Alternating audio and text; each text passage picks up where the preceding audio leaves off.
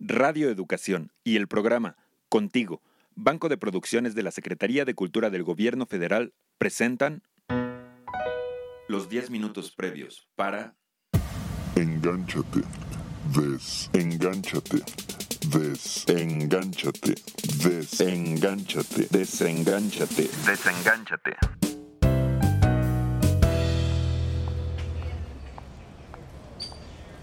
Oye, qué buena estuvo la charla, ¿no? ¿Traes tu coche? No estuvo buenísima. Sí, mi coche está por aquí.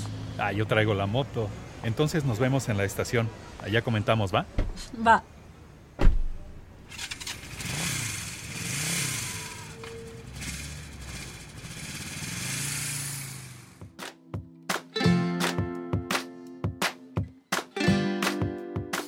Te gané. Ay, Isra. Pues es que con moto, ¿quién no? Además, el hospital no está tan lejos. Bueno, eso sí. Oye, ahora sí, coméntame qué te pareció la charla. Pues me imaginaba que iba a estar medio aburrida, la verdad. Que iban a hablar con lenguaje más técnico, pero no, ¿eh? Lo que pasa es que los ponentes son especialistas y yo creo que saben perfectamente bien que no todos los asistentes son expertos en el tema. Bueno, eso sí, había público de todo tipo, ¿no? Sí, de todo. Me gustó la definición tan clara que hicieron de la heroína. Droga sumamente adictiva que se obtiene a partir de la morfina, sustancia que se da en forma natural y se extrae de la vaina de las semillas de ciertas plantas de amapola. ¿Lo anotaste? Claro, no es por presumir, pero sí, casi siempre anoto todo lo que me interesa. Oye, Marce, ¿y te fijaste que dijeron que la heroína se adultera con azúcares, almidón, quinina y hasta leche en polvo? ¿Puedes creerlo? Sí. Y yo no sabía que en estado puro se puede aspirar o fumar, por lo que resulta más atractiva para quienes recién se inician en su consumo, ya que elimina el estigma asociado con las drogas inyectables. No, y lo que yo no sabía es que en nuestro país se procesa en crudo. Es lo que se conoce como alquitrán negro. Esta sustancia se disuelve, se diluye y se inyecta, ya sea en la vena o en un músculo o de forma subcutánea. No, y una vez dentro del organismo, la heroína se metaboliza en el hígado en 10 minutos y se convierte en morfina. Y dicen que la velocidad de la aparición de los efectos buscados por el consumidor depende de la vía de administración, ya sea inyectada, inhalada, fumada. La droga llega rápidamente al cerebro. Sí, por ejemplo, intravenosa o fumada se concentra en la sangre en uno o dos minutos, mientras que la inhalada o la intramuscular se absorbe en cinco minutos. Pues por eso el consumo constante de heroína produce una serie de alteraciones en el cerebro, como el fenómeno de tolerancia y luego la dependencia, para finalmente provocar los síntomas del síndrome de abstinencia. Entonces el consumidor experimenta una sensación de pánico y un intenso deseo de consumir. Sí, pero hay otros síntomas que inician casi ocho horas después de haber consumido la última dosis, como bostezos, lagrimeo, sudoración, escurrimiento nasal y ansiedad. Es que mira, si un adicto a la heroína deja de consumirla, los síntomas van aumentando en intensidad y en cantidad. Pues entonces presenta espasmos y calambres musculares, náuseas, anorexia, hipertensión, hipertermia, diarreas e incluso eyaculaciones espontáneas. Bueno, estos síntomas suelen ir desapareciendo paulatinamente entre el quinto y décimo día más o menos, pero sin embargo el deseo de consumir permanece. Hoy no inventes, debe ser más horrible que una cruda, ¿no crees? Pero alguna sensación placentera debe producir el consumo de heroína, ¿no? No, bueno, eso sin dudarlo, no crearía adicción. Dicen que los consumidores se sienten totalmente eufóricos, que les llegan oleadas de sensaciones placenteras. Pero también se sabe que al mismo tiempo experimentan sensaciones molestas, como que se les reseca la boca, les dan náuseas y vómito. Se les enrojece y calienta la piel, ¡qué dolor! Sienten los brazos y las piernas pesadísimas y lo peor, pierden las facultades mentales. No, y eso que dices es a corto plazo, ¿eh? Porque quienes consumen regularmente la droga padecen de insomnio, pueden tener infecciones en el corazón, hígado y riñón, presentan disfunciones eréctiles, complicaciones pulmonares y hasta trastornos mentales como la depresión y el aislamiento social. No, y además, al igual que con los analgésicos de prescripción médica u opiáceos, con la heroína disminuye considerablemente el ritmo cardíaco y el de la respiración, lo que puede provocar un estado de coma que cause daño cerebral permanente. Oye, aunque creo que hay un tema que no tocaron en la conferencia, ¿eh? ¿Así cuál? el que se refiere al peligro que representa que personas adictas a la heroína compartan líquidos corporales e incluso las jeringas que usan para inyectar la droga. Oye, cierto. Bueno, a lo mejor es tema de otra charla.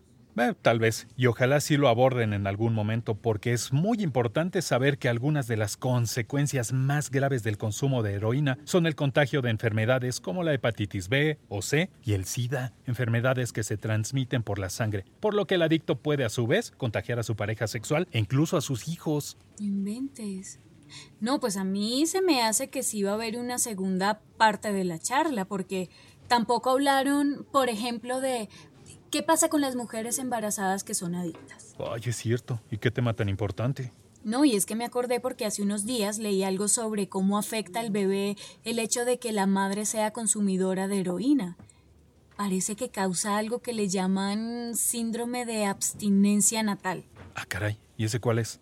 Pues mira, es algo muy delicado, pues la heroína llega al feto a través de la placenta y entonces este se vuelve dependiente de la droga al igual que la madre. Ay, no, ¿quieres decir que el bebé nace adicto? Pues sí.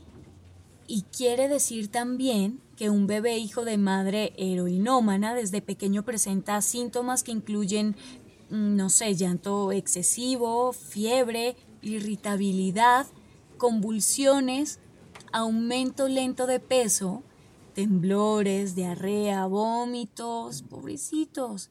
Y hasta es posible que el bebé muera. Ay, qué mal. Oye, ¿y existe tratamiento para eso? Sí, pero se requiere hospitalización y que el bebé sea tratado con medicamentos opioides para aliviar los síntomas. Luego se le van reduciendo gradualmente la dosis hasta que el bebé se ajusta a estar sin opioides. Ay, no inventes, pues está bien cañón. Yo la verdad lo pensaría dos veces antes de meterme esa cosa. No, pues yo lo pensaría dos veces antes de meterme cualquier droga, ¿eh? Y no es que sea puritana, ni mucho menos, pero es que conociendo los daños que causan no le veo ningún caso. Ya ves, justo por eso insisto en que es básico estar bien informado. Si sabes qué problemas físicos, emocionales, sociales e incluso económicos te causan las drogas, pues lo pensarás muy bien antes de consumirlas, ¿no crees? Ay, pues sí. ¿Sabes qué? Ahora sí se me fue el tiempo como agua. En unos segundos entramos al aire. No puede ser. Ya ni me serví mi cafecito. Pero bueno, ni modo. Prevenidos en 3, 2, 1.